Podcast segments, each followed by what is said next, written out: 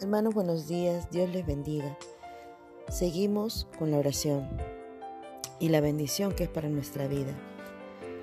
Jeremías 33:3 va a decir, clama a mí y yo te responderé y te enseñaré cosas grandes y ocultas que tú no conoces.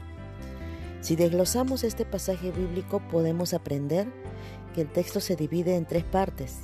Clama a mí. Se nos manda a orar. La segunda Dios nos ha prometido que nos va a responder, yo te responderé. Y la tercera, se nos insta a tener fe, te enseñaré cosas grandes y ocultas que tú no conoces. Y esto no solamente es un mero consejo que el Señor nos da, es un mandato. Y no debiera ser así. Cuando se construye un hospital y las puertas ya están abiertas, las personas saben que pueden ir al hospital para ser curadas sus heridas, sus dolencias. Pero sin embargo, ¿no? resulta extraño por lo que respecta a la oración, que el hombre tenga que ser mandado ¿no? a orar para que muestre misericordia de su propia alma. No nos olvidamos de comer, ni de ir al trabajo, ni de descansar, pero solemos olvidarnos que tenemos que rogar a Dios en oración y dedicar largos periodos a la comunión íntima con nuestro Dios y Padre para muchos creyentes, el lastre mundano es tan pesado que apenas se puede mover, mientras que la Biblia que representa la devoción a Dios es tan pequeña que podrían guardarla en su cartera, en su mochila, en su bolsillo, ¿no? Largas horas dedicamos al mundo, breves minutos dedicamos a Cristo. El mundo recibe lo mejor, mientras que la oración solo recibe las migajas de nuestro tiempo. Dios entiende el corazón de, pesadez que a veces nos abruma, especialmente cuando nos sentimos agobiados por el pecado. Satanás nos dice, ¿por qué habrías de orar? ¿Qué puede salir? ¿Podrás salir airoso de todo esto? En vano dices, me levantaré e iré a mi padre, porque ni siquiera eres digno de ser como uno de sus jornaleros. ¿Cómo puedes ver el rostro del rey después de haber traicionado? ¿Cómo te atreves a acercarte al altar después de haber profanado cuando el sacrificio que presentes está contaminado? Es bueno que se nos mande a orar, pero si no, en tiempo de pesadez podríamos tirar la toalla. Por eso es importante que oremos.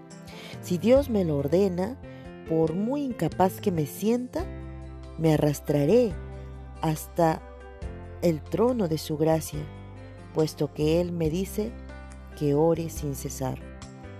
Aunque las palabras me fallen y mi corazón divague, con todo balbucearé los deseos de mi alma hambrienta y diré, oh Dios, al menos enséñame a orar y escucha mi oración. ¿No se nos manda también a orar por causa de nuestra frecuente incredulidad? Nos falta fe. La incredulidad susurra al oído, ¿no? ¿Qué provecho hay en buscar al Señor acerca de este asunto? Este es un caso que escapa a la lista de cosas en la que Dios interviene, ¿no? ¿Para qué lo intentas? ¿No? En otras circunstancias podrías apoyarte en los brazos del Señor, pero por lo que toca a este asunto, la oración no surtirá efecto. Ya se trate de un asunto demasiado trivial o suficiente espiritual ya que de un asunto en el que has pecado repetidamente o es algo demasiado elevado, difícil o complicado, no tienes, no tienes derecho a presentárselo al Señor. Insinúa el detestable Satanás, ¿no? El, el demonio infernal que siempre trata de alejarte de Dios. Por lo cual este mandato ha quedado escrito como precepto diario aplicable a cualquier circunstancia a la que puedas verse arrastrado el cristiano. Clama a mí, clama a mí. ¿Estás enfermo? Clama a mí, porque yo soy el médico por excelencia. ¿Temes no ser capaz de proveer para tu familia? Clama a mí. ¿Te preocupan tus hijos? Clama a mí. ¿Son tus penas pequeñas pero dolorosas cual finas agujas y espinas clavadas, clama a mí. Es tu carga tan grave que parece que te va a quebrar la espalda del bajo, debajo todo ese peso que estás cargando, clama a mí. Echa sobre Jehová tu carga y él te sustentará. No dejará para siempre caído al justo. Salmo 55, 22. Nunca ceses de orar, ya que el mandato de clama a mí te obliga.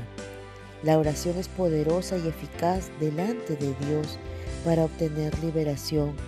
Por estas y otras razones, el privilegio de la súplica es considerado un deber en las sagradas escrituras. Dios nos ha dado este mandamiento de su palabra para que seamos firmes y permanentes. Invócame en el día de la angustia, te libraré. Salmo 50:15. Oh pueblos, derramad delante de él vuestro corazón. Salmo 62.8. Buscad a Jehová mientras pueda ser hallado. Llamadle en tanto que está cercano. Isaías 55.6. Pedid y se os dará. Buscad y hallaréis. Llamad y se os abrirá. Mateo 7.7. Velad y orad para que no entréis en tentación. Mateo 26.41. Orad sin cesar. Primera de Tesalonicenses 5:17. Acerquémonos pues confiadamente al trono de la gracia. Hebreos 4:16. Acercaos a Dios y Él se acercará a vosotros. Santiago 4:8. Perseverad en la oración. Colosenses 4:2. Muy bien. Tenemos más que sobra motivos para orar. No te olvides, orar sin cesar en todo tiempo. Dios te bendiga, queridos hermanos.